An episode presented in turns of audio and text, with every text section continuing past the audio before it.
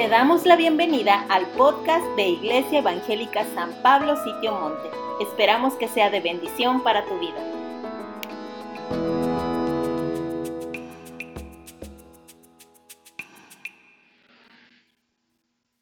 Qué interesante título, ¿verdad que sí? A ver, ¿de qué se va a tratar esto de la iglesia vigilante? Y el tema del día de hoy es la revelación de Jesucristo y vamos a hablar un poquito de esto, qué significa vigilante y qué significa la revelación de Jesucristo. Hoy vamos a hablar de la revelación de Jesucristo. Hemos enriquecido nuestro conocimiento acerca del gran amor que la Trinidad tiene por su iglesia. O sea, el Padre ama a la iglesia, el Hijo ama a la iglesia, el Espíritu Santo ama a la iglesia. ¿Estamos de acuerdo? Nuestro corazón se ha ensanchado al considerar que somos su plenitud en la tierra, como leímos en Colosenses, la plenitud de aquel que todo lo llena en todo, en Efesios, perdón. Y el instrumento poderoso de justicia para dar a conocer al mundo el amor y las virtudes de Dios. ¿Sabes que tú eres el encargado de parte de Dios para dar a conocer su amor en esta tierra? Y sus virtudes, las virtudes de aquel que nos llamó de las tinieblas a su luz admirable. Jesús nos sigue asombrando, ¿sí o no? En la manera en la que nos incluye en el cumplimiento de su plan para salvar al mundo. O sea, Él quiere, Él es el más interesado en salvar al mundo, pero te quiere usar a ti. Qué increíble que nos quiere usar a nosotros. Todavía me sigue volando el cerebro eso es importante y más porque su venida está cerca, que pongamos atención en el mensaje que Él ha enviado a la iglesia en preparación a lo que ha de venir. Esta nueva serie llamada La, Iglesia Vigilante está basada en Apocalipsis capítulos 1, 2 y 3. ¿En qué libro está basado? Eso, me encanta escucharlos, me encanta escucharlos. Hay muchas personas que tienen miedo a la palabra apocalipsis por tantas películas que hablan de apocalipsis zombies. Déjenme decirles, nada que ver. De una vez, déjenme decirles, nada que ver. Apocalipsis no se trata de el fin del mundo y mucho menos de zombies. La palabra apocalipsis es una palabra griega y literalmente significa revelación. La traducción literal del griego al español de la palabra Apocalipsis es revelación. Y el libro de Apocalipsis empieza con estas palabras, la revelación de Jesucristo.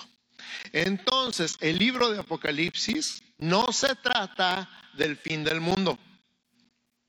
Voltea con tu vecino y dile, el libro de Apocalipsis no se trata del fin del mundo. No tengas miedo. No hay que tenerle miedo al libro de Apocalipsis porque el libro de Apocalipsis significa o empieza con estas palabras y de eso se trata, la revelación de Jesucristo. Di conmigo otra vez la revelación de Jesucristo. La definición de la palabra vigilar por esta serie que hemos denominado la iglesia vigilante significa observar atentamente a una persona o cosa y estar pendiente de ella para evitar que sufra o cause algún daño o peligro. ¿Cuántos han visto un vigilante en un centro comercial? Levanten la mano. ¿Sí? ¿Qué está haciendo? Dormido, ¿no? Qué mala onda. No debería dormirse en el trabajo. debería estar vigilando. ¿Han visto todos esos memes de los vigilantes de la DAX? De, que están aquí, están viendo, estás viendo algo y ya lo tienes aquí atrás. Bueno, están vigilando, están vigilando, están evitando robos, están evitando daños, están para ahí para cubrir cualquier peligro, para evitar que la tienda sufra. Y tú y yo estamos llamados a vigilar, observar atentamente la venida de Jesucristo, las señales y el mundo para evitar que sufra este daño o peligro. Este es el reto, Mateo 24, 42. Apunta Mateo 24, 42 Dice, velad pues, porque no sabéis a qué hora ha de venir vuestro Señor. ¿Lo lees conmigo en voz alta? Una, dos, tres. Velad pues, porque no sabéis a qué hora ha de venir vuestro Señor. A eso nos referimos con vigilar, porque no sabemos a qué hora va a venir el Señor, qué día, no sabemos cuándo, ni a qué hora. Por eso hay que estar vigilantes. ¿Estamos de acuerdo? ¿A alguno de ustedes le ha pasado que está esperando que llegue alguien y ese alguien viene tarde y están pegados a la ventana a ver a qué hora? Ahora ya no tanto porque ya tenemos teléfonos celulares y ya andan hablando cada cinco minutos. ¿Dónde vienes? ¿Verdad? Pero cuando yo era chiquito, uh, cuando yo era chiquito, ¿qué creen? No había teléfonos celulares. Y cuando una persona se tardaba, si es que tenía la atención de pararse en una esquina donde hubiera un teléfono público y si es que el teléfono público funcionaba, se comunicaba y decía voy tarde. Si no, te quedabas ahí esperando. Y me acuerdo mucho, especialmente las noches cuando había tormentas en la Ciudad de México, que hay tantas inundaciones y se hace tanto tráfico. Bueno, aquí ya se hace mucho tráfico también, ¿verdad? Cuando llueve. Y aunque no llueva, vaya a las 5 y 10 a cualquier hora del día. El punto es este, yo me acuerdo pegado a la ventana esperando a mi papá que llegara del trabajo. Y especialmente cuando se tardaba, se hacían eternas las horas y yo estaba pegado así con... porque vivíamos en un tercer piso, en un edificio de departamentos y, y paralelo a la calle, entonces había que pegar así la cara a la ventana para ver la esquina, a ver a qué hora daba vuelta el carro de mi papá. Eso es estar vigilante. Y el reto para ti y para mí el día de hoy en Mateo 24, 42 dice, velad, estate atento, estate vigilante, porque no sabes cuándo viene el Señor. Amén. Y entonces vamos a esta parte de la revelación. El primer capítulo de Apocalipsis es uno de los más hermosos y reveladores acerca de quién es Jesús y cómo se relaciona con, el con la iglesia. Perdón. Al ir leyendo hay que poner mucha atención. ¿Cuántas veces se menciona el número 7? ¿Quieres un tip? El número 7 aparece 31 veces en los 22 capítulos del libro de Apocalipsis. ¿Por qué es importante el número 7? Porque el número 7 significa perfecto. En los números de la Biblia, el número 7 significa perfección lo que ya está completo. Y Dios se refiere a sí mismo con este número. ¿Por qué? Porque en Génesis 2, 2 dice, acabó Dios en el día séptimo la obra que hizo y reposó el día séptimo de toda la obra que hizo. O sea, Dios trabajó seis días, terminó su obra y descansó el séptimo. Todos sabemos eso, ¿verdad? Por eso todos necesitamos tener un día de descanso y ese día de descanso normalmente se le llama el séptimo día. El Shabbat en, en hebreo, que se traduce literalmente como sábado en español, significa el día de reposo, el séptimo día, el día que todo está terminado que todo está completo. Y este séptimo, este número siete, aparece en el libro de Apocalipsis, repito, 31 veces. Entonces lo vamos a ver desde el principio, en los primeros capítulos. Hay que poner atención a eso y aparte pongan atención a todas las descripciones de Jesús en el capítulo 1. ¿Están listos? Gracias a los cinco que sí. Eso, 6, 7, 8. Muy bien. Apocalipsis capítulo 1, versos 1 al 3. La revelación de Jesucristo que Dios le dio para manifestar a sus siervos las cosas que deben suceder pronto. Y la declaró enviándola por medio de su ángel a su siervo Juan, que ha dado testimonio de la palabra de Dios y del testimonio de Jesucristo y de todas las cosas que ha visto. Bienaventurado el que lee y los que oyen las palabras de esta profecía. Hoy levanta tu mano y di, soy bienaventurado porque hoy estoy escuchando y yo porque estoy leyendo.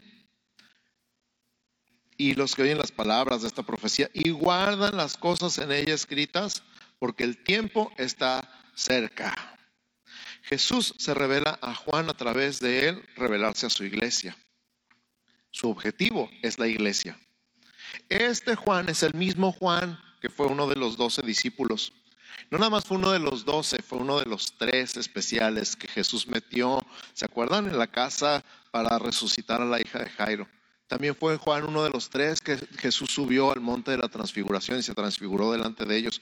Pero no nada más eso, Juan se refiere a sí mismo en el Evangelio que él escribió como el discípulo amado. Este Juan es el discípulo amado que al final del Evangelio está Pedro caminando con Jesús y están platicando y ve que Juan los está siguiendo de cerca y dice, ¿y este qué rollo? Y Jesús le dice, si yo quiero que él se quede hasta que yo regrese a ti, ¿qué? ¿Qué ti?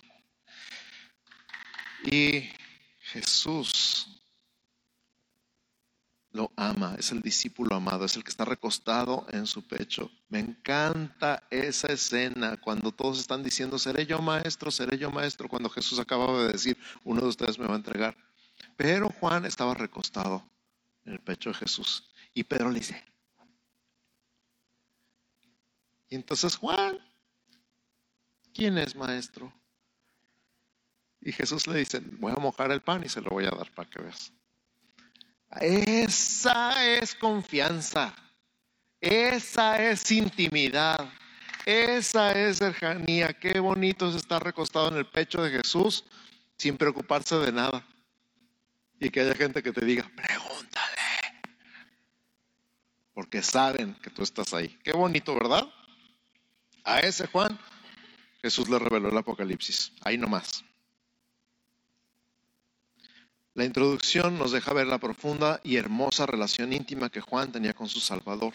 Miles de años después, todavía somos testigos junto con él, llamados a recibir la bienaventuranza de leer y oír lo mismo que él vio y oyó. Vamos a hacer una pausa y vamos a orar. Cierra tus ojos. Señor Jesús, gracias por el enorme privilegio que hoy tenemos de leer y de escuchar estas palabras. Gracias porque tú eres el más interesado, que tu iglesia escuche este mensaje, que nosotros escuchemos lo que tú nos quieres decir a través de estas palabras escritas en este libro de Apocalipsis. Gracias por tomarte el tiempo y la atención y el cuidado de que estas palabras fueran protegidas y salvaguardadas a lo largo de 20 siglos para que el día de hoy nosotros las podamos tener en nuestras manos y leerlas y entenderlas y recibirlas como para el día de hoy. Nos ponemos en tus manos y escuchamos con atención y creemos tu palabra, creemos tu Espíritu Santo, creemos tu poder.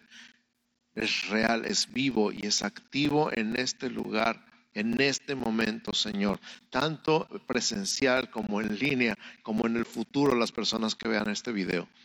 Gracias por tu Espíritu Santo y gracias por tu palabra. En el nombre de Jesús. Amén. Amén. Continuamos. Juan, Apocalipsis, perdón, Apocalipsis capítulo 1, versos 4 al 8. Apocalipsis 1, del 4 al 8. Juan, a las siete iglesias que están en Asia, gracia y paz a vosotros del que es y que era y que ha de venir. Ahí empieza la descripción de Jesús. ¿Quién es Jesús? El que es, el que era y el que ha de venir. Y de los siete espíritus que están delante de su trono. Y de Jesucristo, el testigo fiel. Ahí hay otro título para Jesús. El primogénito de los muertos y el soberano de los reyes de la tierra, al que nos amó y nos lavó de nuestros pecados con su sangre y nos hizo reyes y sacerdotes para Dios su Padre. A Él sea gloria e imperio por los siglos de los siglos. Amén. He aquí que viene con las nubes y todo ojo le verá y los que le traspasaron y todos los linajes de la tierra harán lamentación por él. Sí, amén. Yo soy el alfa y la omega, principio y fin, dice el Señor, el que es y el que era y que ha de venir el Todopoderoso. Wow, qué palabras, qué palabras, qué descripción de Jesús. Cuando, se, cuando estés orando y no sepas qué decir, acuérdate de Apocalipsis 1 del 4 al 8. Y lo puedes decir en tus propias palabras, Señor, tú eres el que es, el que era y el que ha de venir.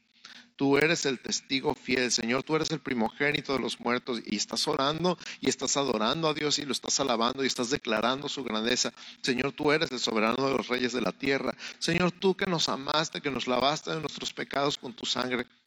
Señor, tú nos hiciste reyes y sacerdotes para Dios. A ti sea la gloria el imperio por los siglos de los siglos. Amén. Tú eres el alfa y la omega tú eres el principio y el fin. Tú eres el Todopoderoso. Qué palabras. Cuando tengas duda de quién es Jesús, lee estas palabras y léelas en voz alta. Te voy a lanzar ese reto. Hay algo especial que sucede cuando estas palabras son leídas en voz alta. No nada más leídas, sino que te paras y las lees en voz alta y como que en tu espíritu sucede algo. Tienes que probarlo. No te lo puedo explicar con palabras, pero tienes que probarlo. Tú solito, ahí en tu cuarto, ponte a leer en voz alta estas palabras y vas a ver de qué te hablo, porque no hay manera de describirlo. Y luego me cuentas, ¿ok? Sale. Juan está presentando a quien envía el mensaje. El que es, el que era y el que ha de venir se refiere a la divinidad de Jesús, que es eterno. La eternidad de Jesús. Él es, Él era, Él ha de venir. Jesús es Dios. Respaldado por los siete espíritus que lo acompañan. No tenemos tiempo de meternos en los siete espíritus, pero están en toda la Biblia. Están por toda la Biblia. Y en un pasaje en el Antiguo Testamento, en un solo versículo, están los siete mencionados. Se los dejo de tarea. Juan lo califica como testigo fiel, primogénito entre los muertos, soberano de los reyes de la tierra, refiriéndose a la humanidad de Jesús. Jesús, así como es 100% Dios, es 100% hombre. Perfecto Dios, perfecto hombre.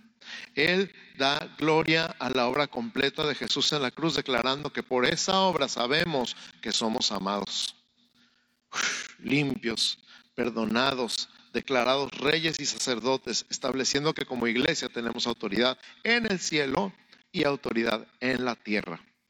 Pero déjame recalcar estas palabras. Por esa obra sabemos que somos amados.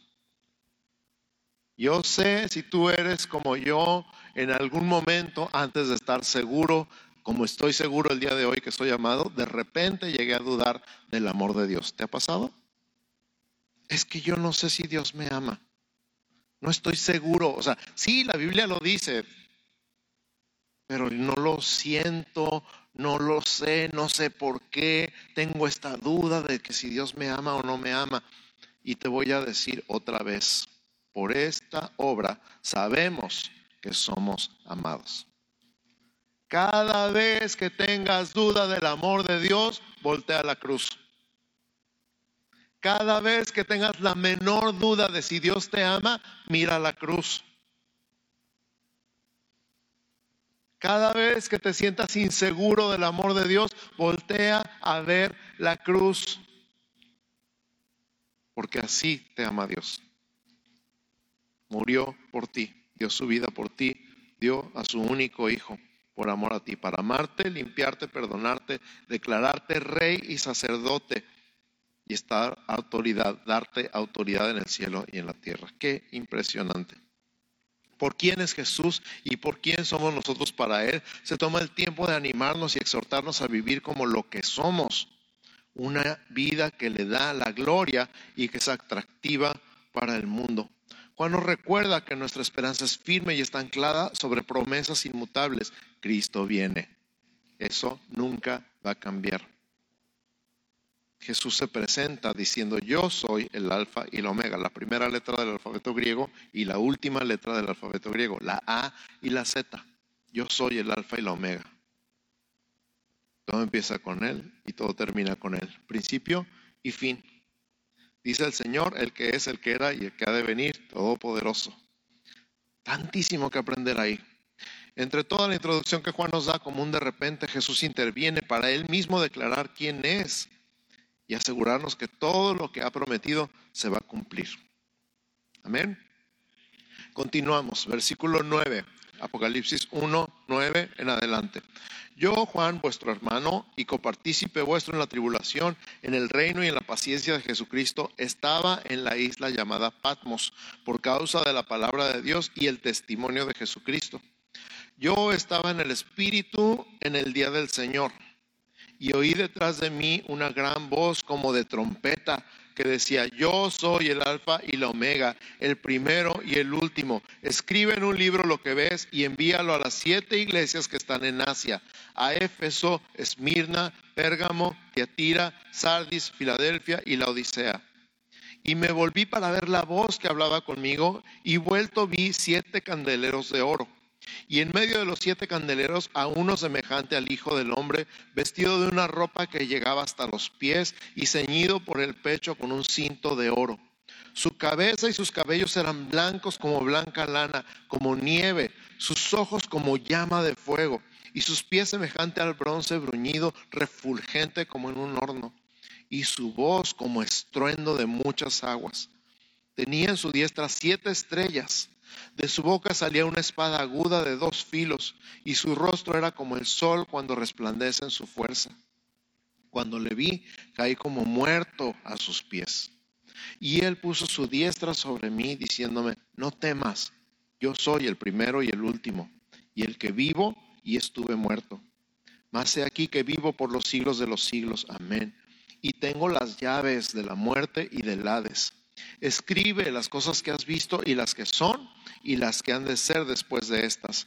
El misterio de las siete estrellas que has visto en mi diestra y de los siete candeleros de oro. Las siete estrellas son los ángeles de las siete iglesias y los siete candeleros que has visto son las siete iglesias.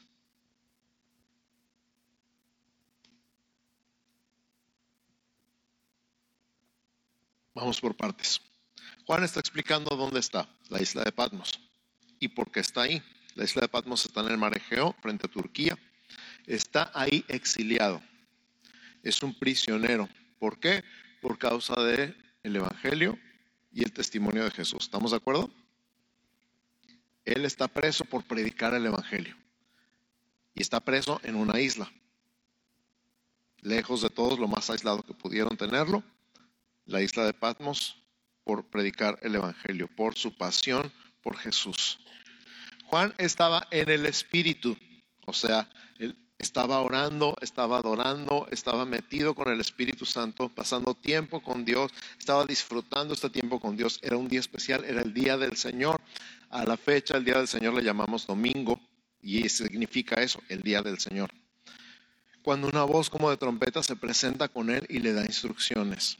Empieza diciéndole, yo soy, otra vez, el alfa y la omega, el primero y el último, el eterno y único Dios verdadero. Escribe en un libro y envíalo a las siete iglesias que están en Asia. Qué instrucciones tan claras, ¿verdad?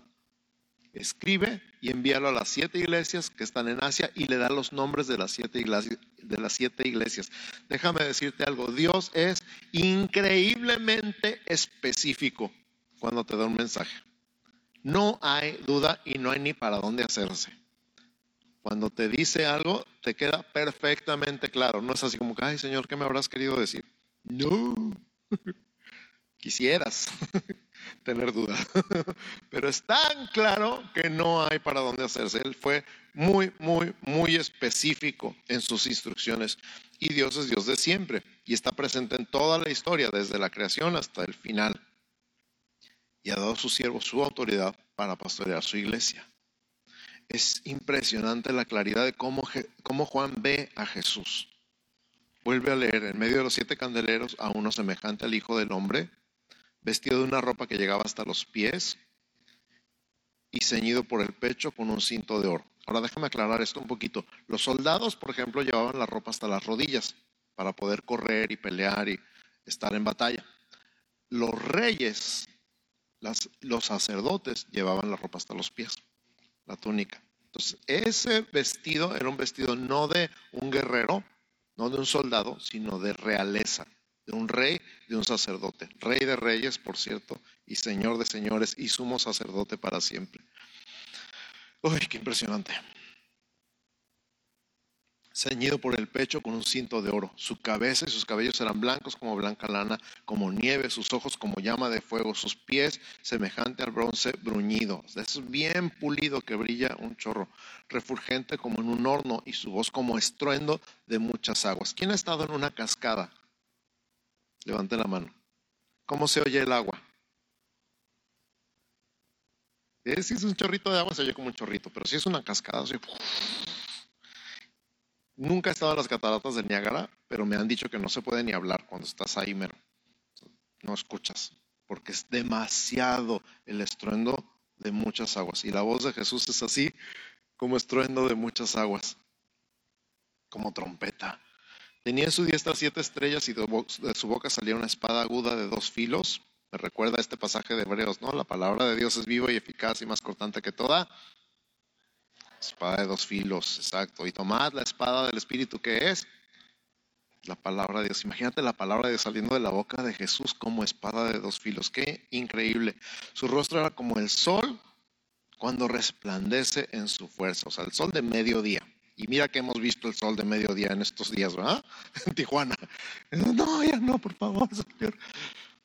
Así brilla su rostro. Importante, interesante que Juan vio siete candeleros y a Jesús en medio de ellos. Y una vez más, el número siete, la obra perfecta de Dios. El impacto de la visión provocó en Juan una reacción de mucho miedo. De hecho, se quedó como muerto, o sea, se desmayó del susto. ¿Tú qué harías? Igual, me muero, me desmayo, se me fueron las fuerzas. Pero Jesús mismo le pone la mano encima, su diestra sobre él. Acuérdate, Juan era su amigo, Juan era el discípulo amado, Juan había caminado con él. Nada más que Juan no lo había visto como lo vio ese día. Nunca lo había visto así. Ni siquiera cuando se transfiguró en el monte lo había visto en toda su gloria. Qué impresión. Pues claro que cayó como muerto, claro que se andaba desmayando, claro que sentía que se moría. Pero dice, puso su diestra sobre mí, versículo 17 y 18, diciéndome, no temas. Me encanta el Señor porque todos, todo Él es imponente, todo Él es impresionante, todo Él es como para morirse de miedo. Y lo primero que le dice es, no temas, no tengas miedo. ¿Has tenido miedo a Dios alguna vez? Usted dice, no temas, no tengas miedo. Yo soy el primero y el último, el que vivo y estuve muerto, mas aquí que vivo por los siglos de los siglos. Amén. Y tengo las llaves de la muerte y el Hades. Una vez más, Jesús afirma su humanidad, vivo y estuve muerto, y su divinidad y la autoridad que ahora es suya al mencionar que tiene las llaves de la muerte y del Hades, las llaves que le arrebató a Satanás en la cruz. Versículo 19 nos ubica pasado, presente y futuro. Escribe las cosas que has visto y las que son y las que han de ser después de estas. Repite conmigo, escribe las cosas que has visto y las que son y las que han de ser después de estas. Entonces Apocalipsis tiene referencias al pasado, al presente y al futuro. En el versículo 20 Jesús explica el misterio de las siete iglesias y los siete candeleros. El misterio de las siete iglesias que has visto en mi diestra y de los siete candeleros de oro. Las siete estrellas son los ángeles de las siete iglesias y los siete candeleros que has visto son las siete iglesias. Ahora, pausa.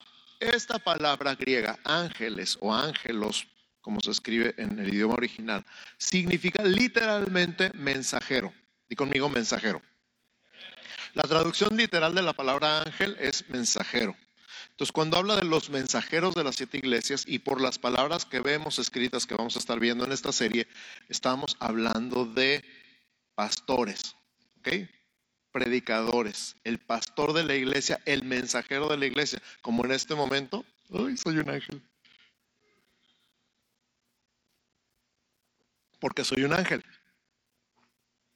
porque estoy dando un mensaje. ¿Estamos de acuerdo? Entonces, Él tiene el mensaje y Él manda el mensaje con sus mensajeros. En este momento está refiriéndose a personas, pastores, predicadores, personas que están dando el mensaje en esas siete ciudades. No era como ahora que hay 3.600 iglesias en Tijuana. No era como ahora que hay una iglesia en cada esquina, hay más iglesias que Oxos, creo era una sola iglesia en cada ciudad. Cuando dice la iglesia de Éfeso es porque era una sola iglesia en Éfeso. No había dos, ni tres, ni cuatro, ni diez, ni veinte. Entonces el ángel de la iglesia es el pastor de la iglesia, el mensajero, el predicador, el que da el mensaje en la iglesia. ¿Estamos de acuerdo? Y los candeleros entonces se refiere a las iglesias en particular. El candelero es un símbolo de Jesús desde... ¿Desde cuándo? ¿Desde cuándo hay un candelero en la Biblia? ¿Quién me recuerda? Tabernáculo, exacto. En el tabernáculo había un candelero y el candelero era símbolo, igual que todos los muebles del tabernáculo, de Jesús. Entonces el candelero se refiere a la iglesia, la iglesia de Jesús. La iglesia es una con Jesús, por la que la visión aparece un candelero encendido, o sea, la iglesia con la luz de Jesús. Amén.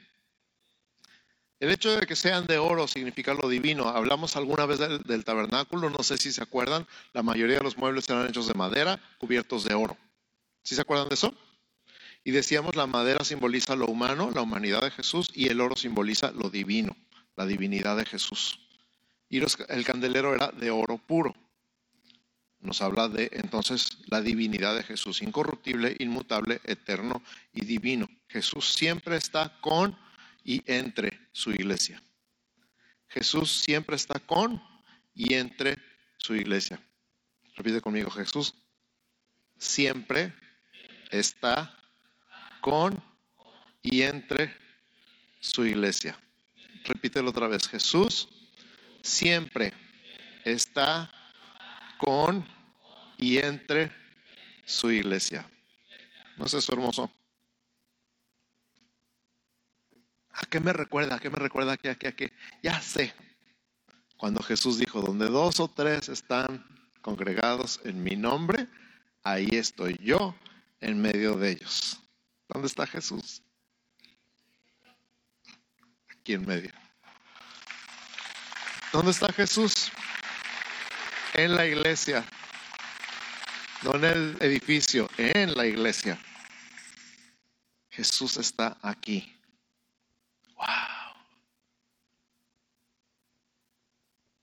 Tan simple y tan seguido que se nos olvida.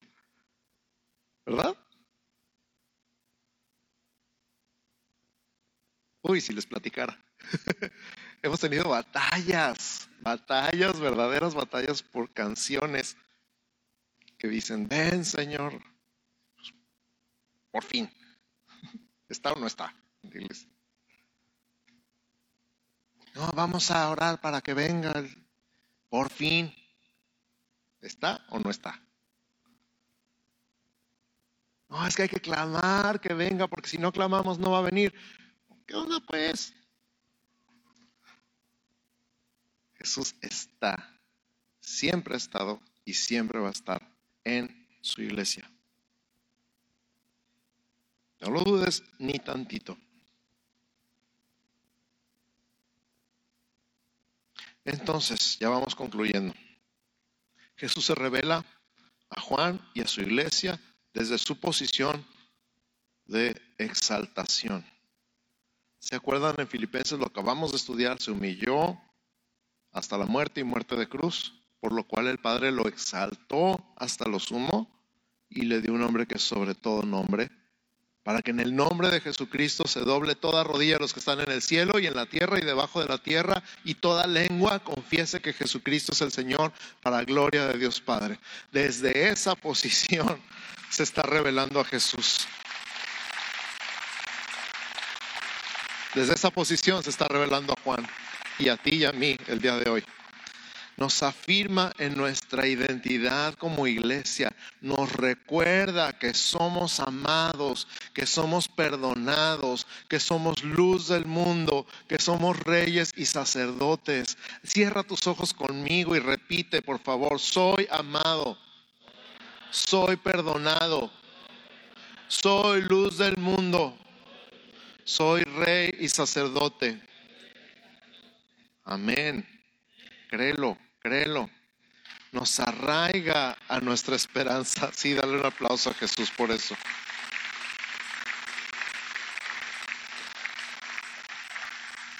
Y mira, quiero tener cuidado con eso porque empiezo diciendo que Jesús ha exaltado hasta lo sumo, ¿verdad?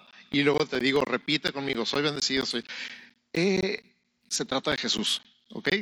Siempre se trata de Jesús. Ya lo vimos la serie pasada. No se trata de mí, de que yo sienta bonito, se trata de Jesús exaltado. Nos arraiga nuestra esperanza prometida que Él viene por su iglesia y va a terminar su plan en la tierra tal como está planeado todo, así lo va a hacer. Jesús nos declara aptos para recibir, para comprender y para ejecutar su palabra, ya que somos hijos de luz y no de tinieblas. Efesios 5:8, repítelo conmigo, léelo conmigo en voz alta, por favor. Efesios 5:8, porque en otro tiempo erais tinieblas, mas ahora sois luz en el Señor. Andad como hijos de luz. Hoy este versículo te deberías aprender. ¿Por qué no hacemos esto cuando tus hijos te dicen, ¿por qué no hacemos esto? Porque antes éramos tinieblas, pero ahora somos luz. ¿Por qué no puedo hacer lo mismo que hacen todos mis amigos de la escuela? Porque antes éramos tinieblas, pero ahora somos luz. ¿Por qué no podemos hacer lo mismo que todos los demás? Porque antes éramos tinieblas y ahora somos luz. Amén. ¿Por quién es el que escribe? Un Dios que nos ama. Podemos abrir estas cartas sin temor y con una gran expectativa. Esta es la, la verdad, es la pura verdad. No tengas miedo Sábete amado. ¿Te sabes amado? Por aquel Jesús que se humilló hasta lo más bajo y fue exaltado hasta lo sumo.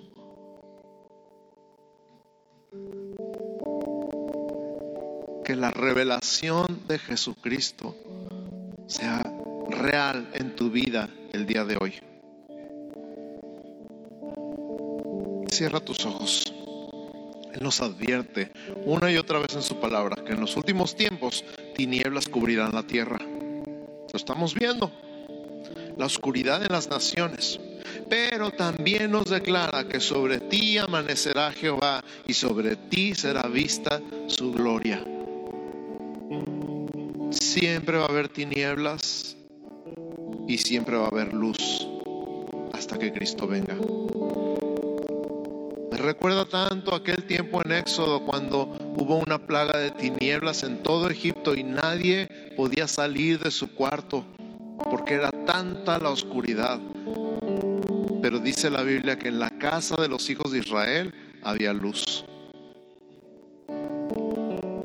Igualito estamos el día de hoy. La tierra está llena de tinieblas espirituales, pero en la casa de los hijos de Dios hay luz. Su gloria.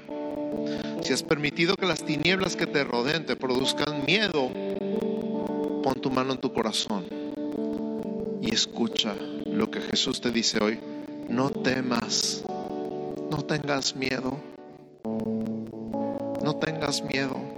Yo soy el primero y el último, el que vivo y estuve muerto. Me he aquí que vivo por los siglos de los siglos. Amén. Iglesia, regocíjate, alégrate, sé feliz, sonríe, canta, danza, porque es tu luz la que resplandece en medio de las tinieblas. En ti está la esperanza del mundo. Declaro en el nombre de Jesús que somos una iglesia lista, somos una iglesia dispuesta para escuchar lo que el Espíritu Santo nos habla. Declaramos en el nombre de Jesús que nuestro corazón está abierto para adorar al que es, al que era y al que ha de venir, al que vive por los siglos de los siglos, al Todopoderoso, al Rey de Reyes y Señor de Señores. Ponte de pie conmigo y vamos a adorar al Señor Jesús, Salvador, Rey Señor. Jesús, Jesús, Jesús, nuestro Rey, nuestro Dios.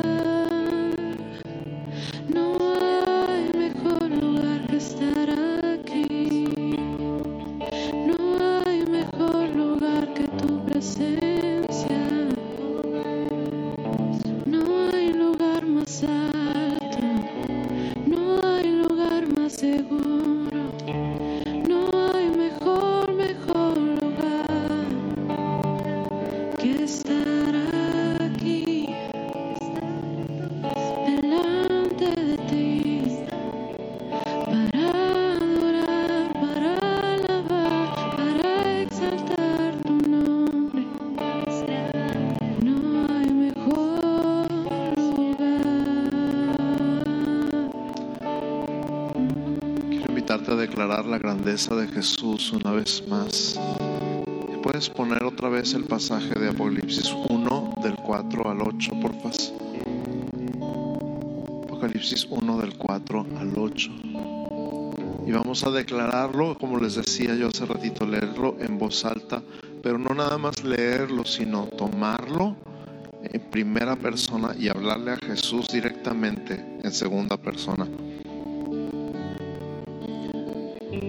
Escucha, gracia y paz a vosotros del que es, el que era y el que ha de venir. Ahora di, Señor Jesús, tú eres Tú eres. el que es, el que eras y el que has de venir. Siguiente versículo, Jesús, tú eres el testigo fiel. Tú eres el primogénito de los muertos. Y tú eres el soberano de los reyes de la tierra. Señor, tú eres el que nos amó. Tú eres el que me lavó de mis pecados con tu sangre. Tú eres el que me hizo rey y sacerdote para Dios, tu Padre. A ti sea gloria e imperio por los siglos de los siglos. Amén. He aquí tú vienes con las nubes y todo ojo te verá. ¿Ya te cansaste? Todo ojo te verá. Y los que se te traspasaron y todos los linajes de la tierra harán lamentación por ti. Tú eres el alfa y la omega, el principio y el fin. Tú eres el Señor, el que eres, el que eras y que has de venir. Tú eres el Todopoderoso. Amén, amén, amén. Practica eso esta semana en tu casa. Y ahora iglesia, que el Señor te bendiga y te guarde.